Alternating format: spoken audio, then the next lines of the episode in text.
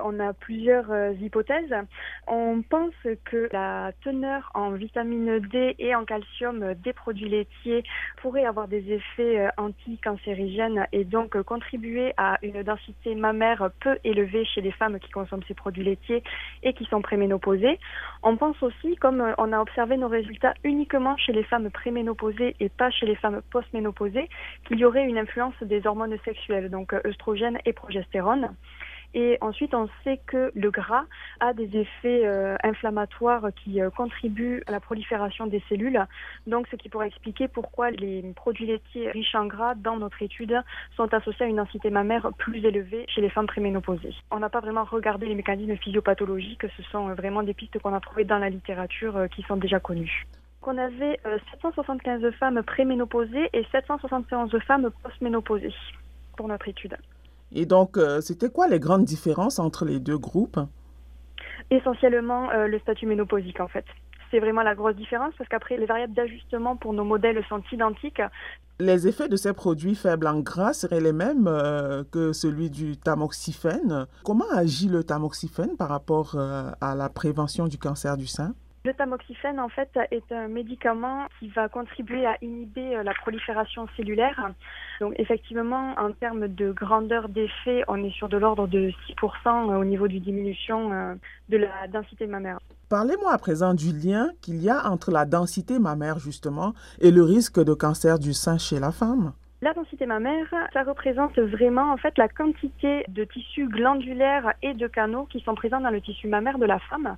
Donc dans le sein, en fait, on trouve une proportion de ces tissus-là et euh, une proportion de gras, de tissus adipeux, mais ce sont vraiment les tissus épithéliaux et glandulaires qui sont à risque de faire un cancer. Donc la densité mammaire, en fait, est directement corrélée au risque de cancer du sein. Plus une femme a une densité mammaire élevée, plus son risque de cancer du sein est élevé. Quelle est donc l'incidence, l'impact des produits laitiers faibles en gras sur la réduction de la densité euh, mammaire chez la femme?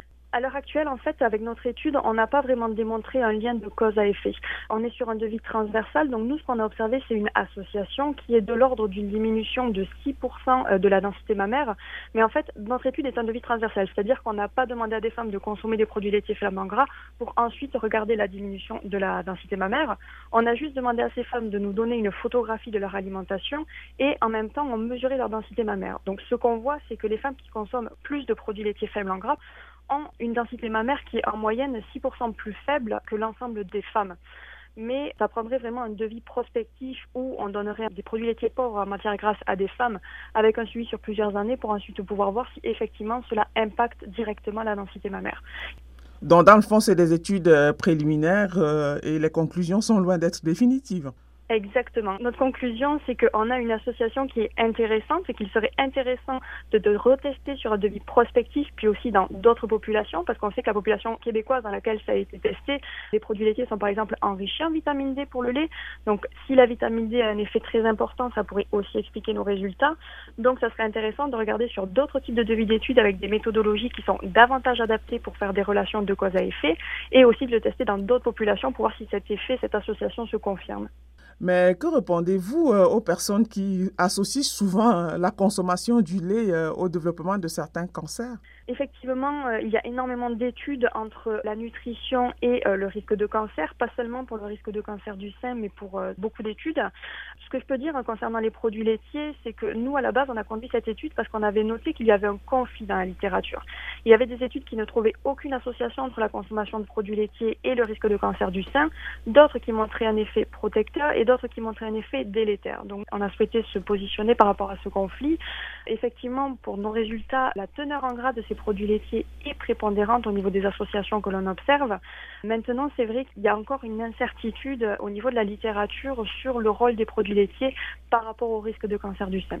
Quand on parle de produits laitiers faibles en gras, est-ce qu'on peut nous dire concrètement à quoi cela renvoie? Est-ce que c'est du 3%, c'est du 1%, du 2% euh, C'est quoi les pourcentages euh? Dans notre étude, les produits laitiers qui ont été étudiés, ce sont au niveau des laits, c'est le lait crémé ou le lait faible en matière grasse, donc du 1 ou du 2%.